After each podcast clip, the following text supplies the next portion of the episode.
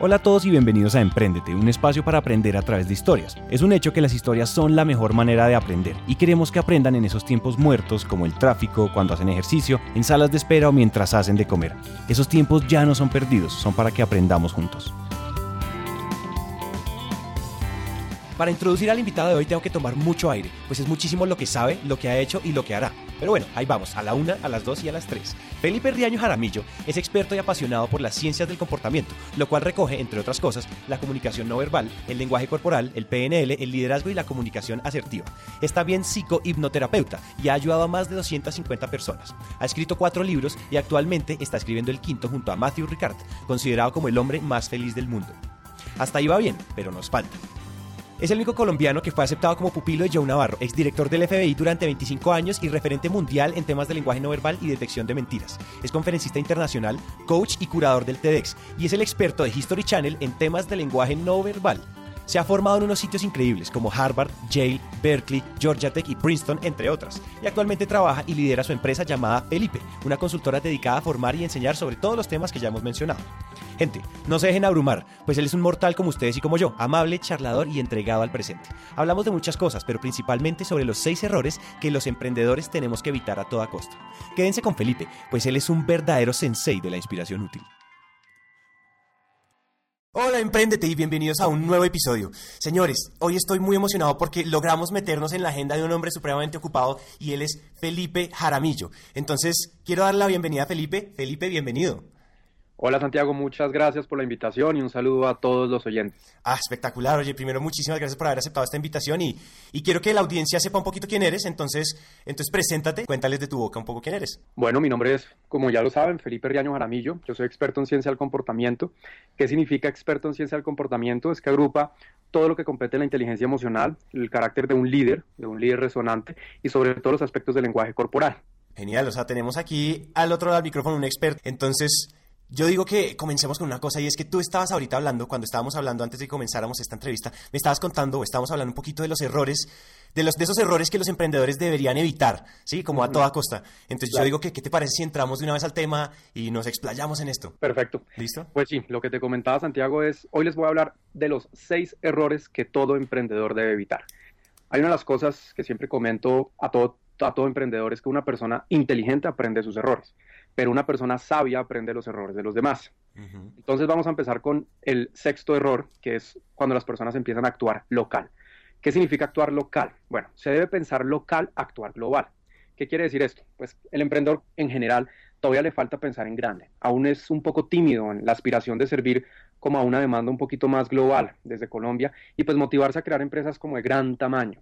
Además, según estadísticas, indican que de si mal no estoy, cuatro de cinco emprendedores en Colombia consideran que el miedo al fracaso o a la quiebra está detrás de todo este emprendimiento que realizan.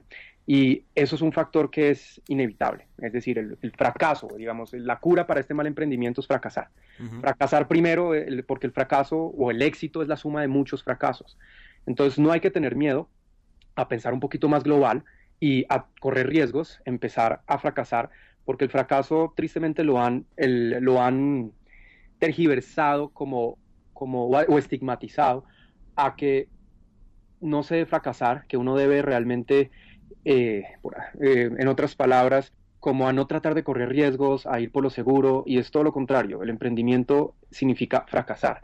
Entonces, ahí es la primera recomendación, todo gran caso de éxito es la suma de fracasos. El quinto es cuando el fin es hacer el dinero. Hay que entender que el fin de todo emprendimiento es solucionar problemas que se traduce luego en la economía, más no a la inversa. El dinero es y deberá ser un medio para solucionar problemas, no que el dinero genere problemas para otros, porque un buen emprendedor deberá crear oportunidades a partir de riesgos, porque como lo decía en el punto anterior, el fracaso es solo un mal entendimiento de riesgo, es inevitable frustrarse, eso sí, es muy, muy común uno frustrarse en muchos momentos, pero es opcional salir de la frustración. Eso es indispensable el recurso económico, eso sí. Para todo emprendimiento se necesita recursos económicos y saber cómo distribuir esos recursos. Si no hay plata, no hay emprendimiento, pero ojo con invertir demasiado en recursos. Hay que saber cómo distribuir muy bien eso. Por el cuarto aspecto, yo diría que la poca inteligencia emocional. Eso sí, Daniel Goleman, quien es gurú en temas de inteligencia emocional a nivel mundial, él hizo un estudio con los 500 CEOs más influyentes en el mundo Y él descubrió que entre el 82 al 93% del éxito profesional de una persona reside en su inteligencia emocional. no, no en el coeficiente intelectual como muchas personas creen o pretenden. Es decir, el emprendimiento, cuando uno va a emprender, uno tiene que estar muy preparado emocionalmente a sentir el rechazo, porque uno lo van a rechazar muchas veces en servicios, productos, ideas. Pero uno tiene que agradecer estos rechazos porque eso uno le invita a uno a saber qué estoy haciendo mal o cómo puedo innovar. Lo clave, digamos, en todo esto es generar disciplina mental. Y de hecho hay un estudio que se realizó en la Universidad de Harvard, un estudio de psicología social, sobre personas altamente exitosas, que era lo que tenían en común. Y es lo que se denomina mindset, es decir, como esa programación mental que estas personas se hacen a diario para conseguir los resultados. Y esta, eh, digamos, para generar esta disciplina es lo que yo denominé las cinco P's. Para generar una disciplina hay que tener cinco P's. La primera, persistencia.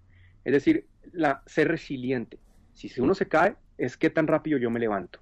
La segunda es la paciencia, porque hoy en día, pues por nuestra sociedad es muy yaísta, es decir, es muy inmediatista, todo lo quiero para allá. Entonces, las personas no se han educado a ser pacientes, todo tiene un proceso. No se puede todo de una vez conseguirlo así porque así. No, no existe inmediatez en el emprendimiento. Eso es un mito urbano. Sí, sí, sí. La tercera es la pasión. Uno debe amar lo que hace, porque, digamos, eh, por así decirlo, coloquialmente hablando, la gente compra por el 50% de la pasión de la persona. El otro es por la utilidad del servicio, la idea o el producto. Uno tiene que, que mostrar como esa pasión, ese amor de lo que se resume a que uno debe conocer en interés a uno lo que está vendiendo y por lo que uno está vendiendo.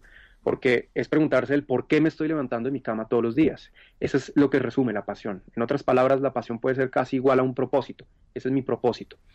Y el cuarto y el quinto aspecto, perdón, eh, como dicen en inglés, pardon my French, pero es dejar la puta pereza. Porque mientras por ejemplo, mientras hay personas que se levantan a las 8, 8 y media de la mañana para trabajar, hay otros que se están levantando a las 5 y media y 6 de la mañana.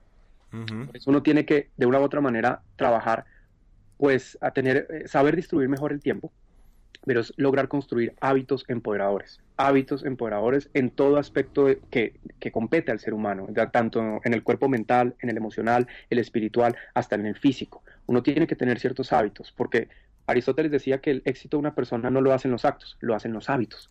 Entonces, como nosotros nos habituamos diario es imprescindible y es totalmente imperativo a la hora de tener una disciplina, una disciplina mental. Entonces, eh, esto, digamos, es el cuarto aspecto.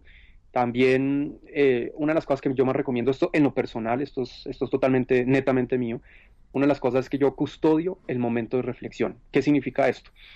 Que me doy tiempo en el día para estar totalmente solo, aislado es decir, acompañado conmigo mismo. Nada de WhatsApp, nada de Internet, absolutamente nada. Estar en un momento como introspección, de meditación, de reflexión. Para que uno pueda estar totalmente absorto en el momento con uno mismo y saber qué caminos tomar, ser totalmente objetivo y reconocer que estoy haciendo mal, que puedo cambiar, que puedo estar eh, viendo otros lugares, otros, otras sendas que yo podría dirigirme que no estoy viendo. Es muy, es muy elemental para mí custodiar ese momento de reflexión. Y sobre todo, pues en ese mismo cuarto aspecto es una mente positiva, pero no lo que yo llamo la psicología positiva barata. ¿Qué significa esto? Hay momentos que nosotros vamos a sentir un estrés y una frustración enorme, pero no, no, no lo puede eso sanar como no, pero sí se puede, yo sí puedo, yo sí puedo. No, porque hay veces que uno no va a poder. Lo importante es no, no decir, ah, pero ¿por qué me pasa esto? Sino, ¿qué puedo hacer para que no me siga pasando esto? Esa es la gran diferencia entre una mente positiva y una positiva barata es reconocer que hay momentos que no se van a poder solucionar las cosas tan fáciles como uno cree, pero uno de una u otra manera es encargarse en qué puedo yo hacer para que no me siga pasando eso. Wow, espectacular. Qué bueno además, sobre todo porque eh, está tan, tan en boca de todos el tema de la mente positiva y todo que salen muchos ¿cómo se dice? Como no embusteros a vender este, esta, esta psicología barata y, y, es mejor tener claro que, es, o sea, mente positiva significa esto, es como de manera muy alquimista le damos la vuelta a nuestras situaciones con preguntas diferentes, ¿o no?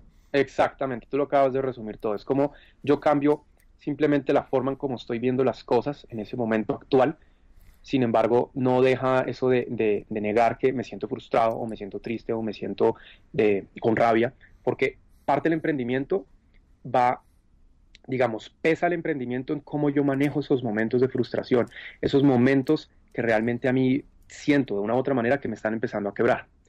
Pero bueno, ya para seguir, el tercer aspecto es, mucha gente cree que la imagen no vale. Es decir, la forma es igual de importante que el fondo. porque cuando hablo de la imagen hablo que el 60 al 80% de nuestra comunicación diaria es no verbal. Ojo con esto, es no verbal. En otras palabras, observen y como auto, que se autoanalicen las personas que están escuchando cómo se están vendiendo, tanto su indumentaria, es decir, la ropa, cómo se están proyectando, cómo incluso es hasta, por así decirlo, metafóricamente o hasta literalmente el empaque del servicio, de la idea o el producto que están vendiendo. Porque todos, todos, absolutamente todos somos vendedores en algo. Si estamos vendiendo una idea, también nosotros nos estamos vendiendo como personas. Somos vendedores de ideas, de servicios, de productos. Y sí, como lo dice el viejo refrán, una imagen vale más que mil palabras. Entonces es, es muy importante, es esencial saber cómo proyectar una imagen totalmente profesional, sea lo que nosotros estamos tratando de hacer. El segundo aspecto, yo diría que es cuando la gente no se enfoca en la competencia o al contrario, se enfocan 100% en ella y empiezan a compararse.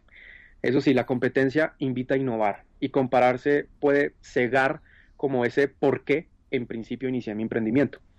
Sobre todo, eso sí le quiero decir a los emprendedores, ojo, no compitan por precio. Competir por precio es muy complejo. Es, es un tema, eh, es una guerra eh, que yo se la dejo a las grandes corporaciones, pero al principio, en, en, los momentos, hay etapas de emprendimiento. La primera es la supervivencia.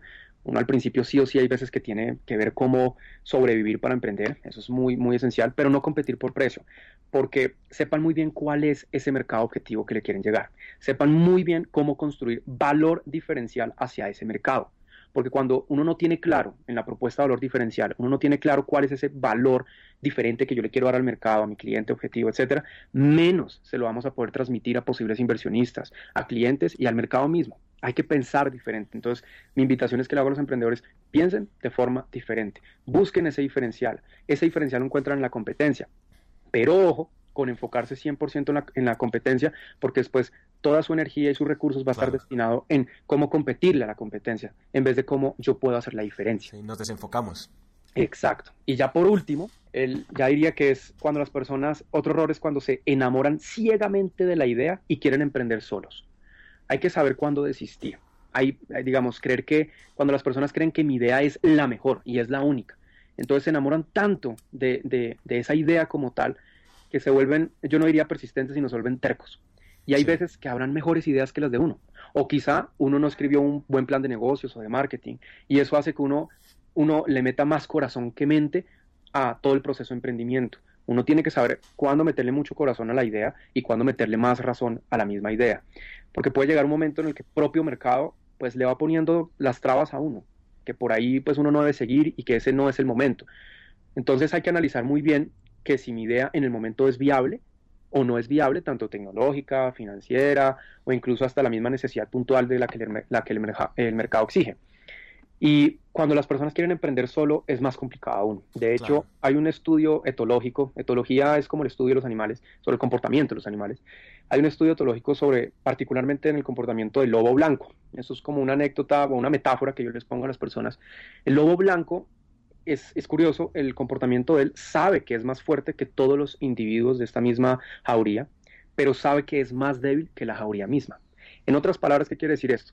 Es vital que busquemos alianzas. No sociedades podría ser, aunque las sociedades son complejas, pero ese es otro tema. Las alianzas son indispensables a la hora de emprender, porque las alianzas ayudan a co-crear, ayudan a colaborar. Y todo, digamos, porque un líder emprendedor, eso sí debe amar lo que hace, para siempre sacar lo mejor de los demás, de todos los aliados, de todas las personas que involucran en ese mismo emprendimiento.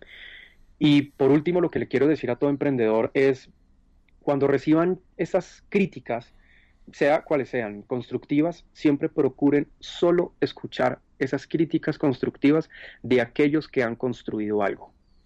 Porque, porque hay veces que hay personas que caen en esa trampa, esos, esos temas más de psicología, eh, se llama el, el, efecto, el efecto golem. El efecto golem es cuando, por ejemplo, cuando llego, no, es que yo no puedo hacer eso, estoy muy viejo para eso, es posiblemente porque tantas veces que me lo dijeron mis padres desde pequeño, es que usted no puede hacer eso, es que usted no es bueno para eso, es que usted no sé qué, me lo termine creyendo. Entonces, ojo con recibir estas críticas. Si van a recibir críticas, sean de personas que realmente hayan construido algo. Solamente así es indispensable seguir creciendo como persona y como profesional. Entonces, eso es como lo que les podría resumir en, en los errores de todo emprendedor, los seis errores. Wow, los seis errores. Espectacular, ¿no? Esto es, Felipe, ¿qué, qué contenido? ¿Qué contenido? ¿Qué, Yo creo que esta es la definición, no sé si tú sabías, pero nuestro eslogan es inspiración útil y yo creo que tú acabas de hacerle honor al ADN de lo que es Emprendete, entonces por eso te quiero agradecer. Sin embargo, todo eso que dijiste me, me, despertaron unas preguntas, sobre todo en tres tópicos importantes. Y es, ¿cómo podemos, o sea, cómo podemos, digamos que pasando un poco a la practicidad, o sea, qué podemos hacer ya para empezar a construir un mindset, como un mindset de éxito, ¿sí? Porque es que lo que, lo que, yo le, lo que a nosotros nos pasa mucho a los emprendedores es que la mente nos pone trampas. Entonces, y a veces nos saboteamos solos y a veces el peor enemigo que uno tiene es uno mismo. Es la mente de uno que le empieza a uno hacer unas zancadillas súper bobas y uno termina cayendo en todas. ¿Cómo podemos hacer para, para en serio construir desde ya un mindset, un mindset ganador, sí, un mindset que no nos sabotee, sino que nos impulse? Es un tema bastante amplio, pero se los voy a resumir lo más breve posible. El primer paso para crear un buen, digamos, para liderarse uno mismo, porque yo tengo una frase que dice un verdadero líder se lidera a sí mismo antes de liderar a los demás. Entonces, para uno lograr hacer un buen emprendimiento y liderar el emprendimiento como tal, el primer paso de todo líder es autocuestionamiento. Es decir, cuestionarme a mí mismo qué es lo que estoy haciendo mal. Es decir, qué estoy haciendo mal con mi vida en lo personal. Ojo, no en lo profesional, en lo personal. ¿Qué estoy haciendo mal? ¿Cuáles son mis creencias limitadas, limitadoras? Por ejemplo, si yo digo, no, es que yo no puedo, es que, es que yo la verdad soy muy bruto para esto, para lo otro. Sí, observar muy bien cómo yo me estoy expresando conmigo mismo. Ojo, eso es muy importante. Cómo yo me, realmente cuáles son esas creencias que yo tengo, tanto limitadoras, destructivas, saboteadoras, cómo yo busco la forma de sabotearme o destruir mi proceso. Por eso, de hecho, les podría dar un buen tip, que es para construir hábitos. Les voy a, les voy a de hecho, a, dar a todos los oyentes un excelente tip que yo utilizo bastante con líderes de empresas para crear hábitos. Un hábito lo crea una conducta repetitiva. Eso sí, eso es clave. eso es muy fácil como decirlo. Pero bueno, ¿qué crea una conducta repetitiva? Bueno, lo crean estados anímicos, pues emocionales y psicológicos. Bueno, sí, está bien, pero ¿qué crea un estado emocional y psicológico? Son tres aspectos. La primera es el lenguaje corporal, la segunda es las creencias y la tercera es la lingüística. Es decir, la primera, siendo lenguaje corporal, es cómo mi cuerpo se está mostrando ante el mundo. Si ustedes pueden ver la gran diferencia de la postura corporal de un superhéroe o una persona, por ejemplo, las Olimpiadas que hoy en día se está dando, cuando las, observen las posturas corporales de un ganador y la persona que llegó de último en la carrera. Son totalmente otras. El lenguaje corporal, vuelvo y lo reitero, o la comunicación verbal es de un 60 o un 80% de la comunicación diaria. Entonces, obsérvense muy bien es cuál es su postura, de derrota o de la postura de victoria. Eso indica mucho el mindset de una persona. Es como también el cuerpo puede cambiar la mente, ya no solamente la mente al cuerpo. Por el otro lado, la parte de, la, de, de las creencias es qué creencias yo tengo de la vida, del mundo, de las personas, de mí mismo es observarse muy bien y cuestionarse cuáles son esas creencias que me están limitando a seguir creciendo como persona, seguir incluso limitando, eh, saboteándome en todo proceso, porque hay personas que, por ejemplo, pagan un año a un, un, gimnasio y van los primeros dos meses y después dejan de ir. Entonces, para crear hábitos hay que, eso sí es indispensable, hacerlos todos los días durante tres meses para que haya una nueva conexión o una nueva red neuronal y, y eso genere un gran impacto en la impronta del inconsciente.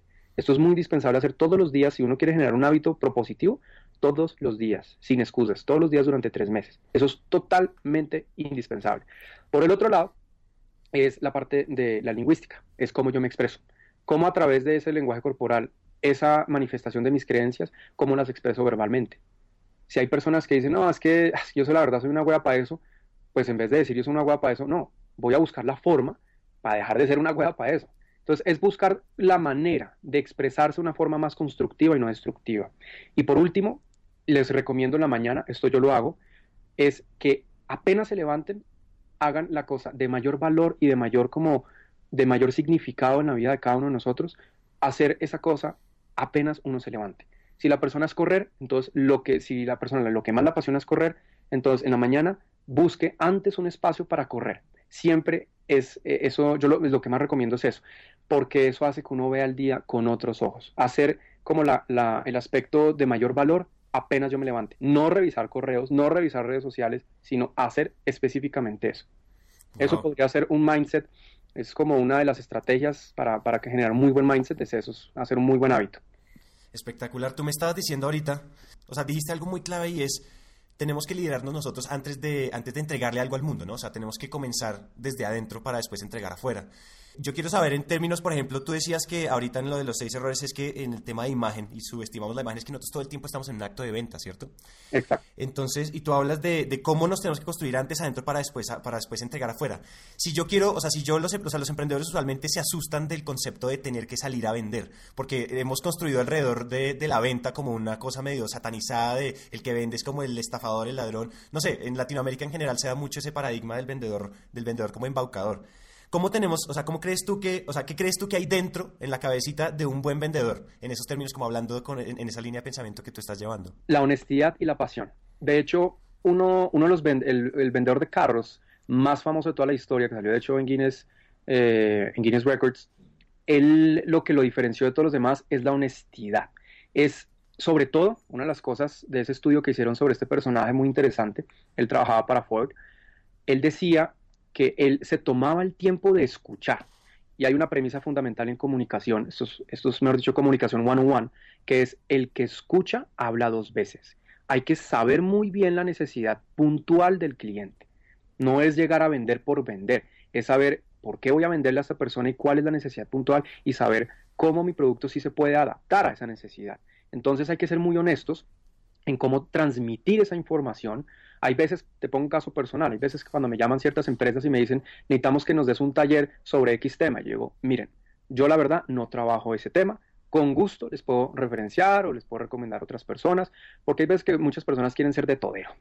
Y ahí uno no puede, uno, tiene que ser muy honesto consigo mismo, y hay, eh, uno tiene que decir, hay cosas que eso no me compete a mí, eso mejor para que haya un buen aprendizaje para la empresa y las personas que quieren estar en, esa, en ese taller, eso mejor se lo dejo a personas pues de su expertise. Lo que yo digo siempre es ser honesto, porque eso es lo que más se recalca en un vendedor, la honestidad y la pasión. Realmente es muy diferente cuando uno, uno llega con una actitud de un inversionista y decir, no, pues es que en el último eh, me fue muy mal, la verdad es como que, ah, no sé, eh, estaba muy estresado por eso. Es muy diferente esa actitud a la pasión del mismo objeto emprendimiento que yo digo, me fue muy mal, pero la verdad aprendí bastante, eh, aprendí X o Y tema y estoy preparado a nuevos retos, a tomar nuevos riesgos. Es muy diferente la actitud que uno le pone a los temas. Y esa es la pasión. Todo se resume en cómo esa, esa actitud y esa pasión que yo le pongo un esmero a ese emprendimiento hace una diferencia totalmente abismal. Y eso yo cuando he trabajado, digamos, en otros emprendimientos, en otras cosas, cuando yo le compro la idea a alguien, bueno, sobre todo porque la conocen muy bien, no es, por así decirlo, un, un charlatán recién aparecido que está eh, tratando de conocer el negocio de X tema y no lo conoce muy bien, ahí uno dice, pues ahí obviamente no voy a meter, porque yo no voy a improvisar en un emprendimiento. Uno en el emprendimiento uno empieza a improvisar, es diferente, pero en, ese, en esa instancia es reconocer muy bien que la otra persona primero conocer muy bien qué es lo que estoy vendiendo y sobre todo cómo lo voy a vender. La el fondo y la forma es igual de importante en eso. De acuerdo, yo estoy seguro que además tú has, tú has ido aprendiendo esto a medida que a medida pues que te has ido capacitando, has ido aprendiendo, has ido viajando, has ido digamos, ejecutando todo esto con tus clientes y demás. Sin embargo, suele haber, suele haber en la vida de los emprendedores, en la vida de las personas que ya son eh, como expertas en ciertos temas, como un momento parteaguas, que es un momento parteaguas como el momento antes y después, el momento de la epifanía, donde tú te diste cuenta como, uff, se me abrieron los ojos, o sea, antes y después de esto. Seguramente has tenido muchos, como cuando se te prendió el bombillo. Seguramente has tenido mucho, pero cuéntale a, a nuestra audiencia eh, esa historia. ¿Cuándo fue ese momento en que tú dijiste, uff, momento antes y después? ¿Y qué fue lo que te diste cuenta en ese momento? Con relación a esa pregunta, podría hablarles de, pues, de resumidas cuentas mi historia de vida. Yo empecé independiente. Después de esa independencia de mi propia empresa en temas de relacionamiento público, comunicaciones y lobby, ya sea para empresas de moda, empresas, eh, digamos, diferentes empresas también en la industria automotriz. Una de las cosas que luego, después de esa independencia, y yo me, después me fui a Coca-Cola FEMSA. Estuve allí unos años manejando temas de comunicaciones y relacionamiento público para Sudamérica. Fue un momento el cual vi mi potencial. Fue porque escuché a, un verdadero líder. Se los pongo así. Yo estuve alrededor de tres años y algo en la empresa, en, la división de Sudamérica. Y en esos tres años y algo tuve seis jefes. Esto no es mentira, tuve seis jefes. De esos seis jefes tuve solo un líder, yo lo puedo decir abiertamente. Ese líder hoy en día es, un amigo, él fue jefe mío durante un tiempo y él, no olvidaré una de las cosas que él, me comentó cuando yo realicé un proyecto, un proyecto para Sudamérica, de integración dentro de la misma empresa. Era un proyecto sombrilla que agrupaba recursos humanos, comunicaciones y marketing para generar integración dentro de la misma empresa. Y el proyecto fue pues muy exitoso a un punto donde el nuevo CEO de la empresa lo, digamos, lo aplicó a nivel global. Y pues lamentablemente se, se, llevó el crédito corporativo. Eso para mí sentí como, como por así decirlo coloquialmente, esa cuchillada en la espalda. Y no voy a olvidar nunca las palabras de, de, ese amigo que tuve dentro de la empresa. Ah, en ese momento no era mi jefe, él ya estaba en otro país, en la misma empresa. Él me dijo, los, los verdaderos héroes son anónimos. Y me dijo, tú eres un gran diamante en bruto, recuérdalo. Si tú no vas a pulirte a ti mismo, otros lo harán por ti. Entonces, en ese momento yo me di cuenta que tenía que, seguir mi sueño y fue el emprendimiento que siempre quise hacer, en lo que estoy haciendo actualmente. Y esos, esos, esas palabras me resonaron a mí totalmente hasta que yo dije, definitivamente debo saltar al vacío porque el emprendimiento es eso, uno no ve el piso, uno no ve el piso, uno solamente salta. Y mientras que uno salta, yo digo, vean, disfruten del viaje, disfruten de esa caída libre, disfrútenla. Es un momento, el emprendimiento es, ese salto como tal que yo tuve, eh, eso sí, hubo, hubo de todo, hubo frustración, hubo llanto, hubo ira, hubo de todo, y hasta momentos de felicidad, de gozo. Eso es, eso es un viaje. El emprendimiento que yo tuve fue una odisea, y, es salir de la zona de confort. Es decir, eso fue lo que hice. Salir de esa zona de confort, de, estar en una muy buena posición dentro de una muy buena empresa a nivel mundial. Pero yo dije, no, si realmente yo me atrevo a tomar el riesgo de hacer lo que quiero hacer en la vida y amar lo que estoy haciendo, yo creo que nunca más sentiré esa frustración de que estoy trabajando como se entiende normalmente. Es decir, cuando uno ama lo que hace, uno no vuelve a trabajar nunca más. En la vida, exactamente. Entonces, eso yo creo que fue mi historia de pasar de independiente a dependiente y a independiente otra vez. Y, y sí, eso yo diría que fue ese momento de epifanía, esas palabras de otra persona que me hicieron la motivación de tomar ciertas decisiones muy claras en mi vida. Wow, qué gran historia. Yo creo que yo creo que la audiencia va a estar de acuerdo conmigo cuando decimos que esto, esto ha sido inspiración útil. Hemos tenido una espectacular historia, los seis errores del emprendedor. Entonces yo creo que queremos ya pasar a la, a la fase final. Es una fase muy cortica que nosotros le llamamos la ráfaga y es para conocer banalidades bobas tuyas, como eh, comida favorita, ese tipo de cosas. Eh, entonces las dos reglas para esto, Felipe, son las siguientes. Eh, responde lo más rápido posible, que sea como el top of mind de la, de la pregunta. Listo. Eh, y que sea 100% sincero. Listo. Entonces vamos a, empezar. ¿Preparado? Listo. A la una, a las dos y a las tres. ¿Qué te pone incómodo? ¿Qué me pone incómodo? Sí. La rutina. ¿Qué quería hacer cuando niño? Va a sonar muy chistoso, pero yo quería ser escritor. ¿Escritor? sí, escritor. Y hoy en día lo hago. Hoy en día lo hago, pero no profesionalmente, escritor. Ok. ¿Qué libro nos recomiendas? Para un emprendedor, yo diría, pues la verdad, yo diría que cualquier libro de Ken Robinson, cualquier libro, indispensablemente, cualquier libro. Eso Ken Robinson para, pues que Ken Robinson, pues es el, es el video de TED más visto de la historia. Entonces yo diría que cualquiera de Ken Robinson, indispensablemente.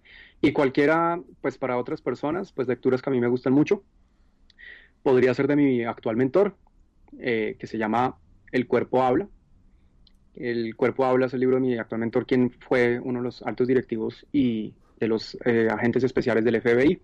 Es el único libro que realmente recomiendo sobre temas de lenguaje corporal. ¿Qué no puede faltar en tu nevera? Vive 100. Vive 100. un Vive 100. un Vive 100. Definitivamente un Vive 100. Yo, sí, me, si me pongo a pensar, un Vive 100. sí, siempre es lo que está ahí. Sí. Cuéntanos, eh, ¿colchón duro o blandito? Uy, blando. Blandito. Blando y con 10 almohadas. Yo tengo en mi cama tengo una cama king size, definitivamente la, la, compré grande, con, y tengo 10 almohadas. La gente no me cree, pero 10 almohadas. Yo duermo en una nube. Sí, sí, no, ahí duermen tus almohadas. 10 almohadas te tocó dormir en el piso. Sí, sí. Cuéntanos una, una cosita que te falte por hacer en la vida. Profesionalmente, hacerme conocer a nivel global. Yo diría que a nivel global, seguir creciendo. Es decir, ser un referente a nivel mundial en lo que hago. A nivel personal, tirarme en paracaídas. Wow, espectacular. ¿En qué empresa invertirías ya mismo? Tesla. En Tesla. ¿Venderías tu emprendimiento? ¿Venderías tu marca? No. No. No, no. Hasta el momento no. Cuéntanos quién es tu héroe o quién es tu heroína. eso es buena pregunta porque son varios, pero pues una persona que en el cual yo admiro profundamente pues diría Nelson Mandela, por más cliché que suene, pero Nelson Mandela porque él tuvo toda esa transformación de liderazgo, de autocuestionarse, incluso cuando él estaba en prisión. Yo diría que, que Nelson Mandela, indiscutiblemente. Genial. Ahora cuéntanos con quién que esté muerto te gustaría tomarte un café, que no sea Nelson Mandela. Que esté muerto Tesla, Nikola Tesla. es un personaje que admiro profundamente. Y lo digo por esto, porque muy poca gente conoce a Tesla. Y en una entrevista que le hicieron a Albert Einstein, le dijeron que se siente ser genio. Y Albert Einstein respondió, si quiere hablar con un genio, hable con Nikola Tesla. Porque Nikola Tesla, de hecho, primero que fue el que inventó la bombilla, no fue Edison, se inventó la radio, que le robaron la patente y le robaron el premio Nobel, premio Nobel que después se lo dieron a él y lo rechazó, un personaje que no lideraba desde el ego, un personaje interesantísimo. Yo diría que con él me tomaría no un café, sino me iría a cenar. Me iría a cenar café y todo. Sí. Genial. Cuéntanos, ¿eh, ¿tuviste amigo imaginario? no, tienes? No. ¿No? Ah, bueno. ¿Y qué regalo de Navidad, si celebrabas Navidad, qué regalo de Navidad nunca olvidas? ¿Qué regalo de Navidad nunca olvido? Hmm, estar con mi familia. Wow, genial. Hace porque mi familia realmente no vive acá en Colombia, es decir, estamos distribuidos en todas las Américas. Yo estoy en el sur, mi familia en, Centroamérica, mi hermana en el norte de América. Entonces, para mí un buen regalo es estar, con ellos. Sí. Ah, espectacular. Para cerrar esta entrevista, Felipe, quiero que nos cuentes cuál es el mejor consejo que te ha dado un tercero. El mejor consejo que me ha dado un tercero, yo diría, prende los errores de los demás. Espectacular, Felipe. Te quiero agradecer porque ha sido una entrevista brutal, o sea, mind blowing. Y de ahora en adelante haces parte de la comunidad Emprendete, así que muchísimas gracias por esta entrevista tan espectacular. A ti, a ti muchas gracias, Santiago, y a todos los oyentes. Pues como, como toda esta entrevista realmente fue muy productiva, no solamente para nosotros, sino esperemos también para los oyentes. Y ya saben, seis errores que deben evitar. Muchísimas gracias. A ti, que estés muy bien entonces. Hasta aquí llega esta historia y nos encanta que hayan llegado hasta el final, porque una persona comprometida con su éxito es una persona comprometida con su educación. Emprendete es una comunidad donde nunca dejamos de aprender y este tiempo que acaban de invertir es un paso más para que su educación se convierta en un hábito. Y recuerden que de cada mil personas que nos escriben nos tomamos un café o hacemos una llamada con por lo menos 100 de ellas, así que dejen la pena y escríbanos por WhatsApp.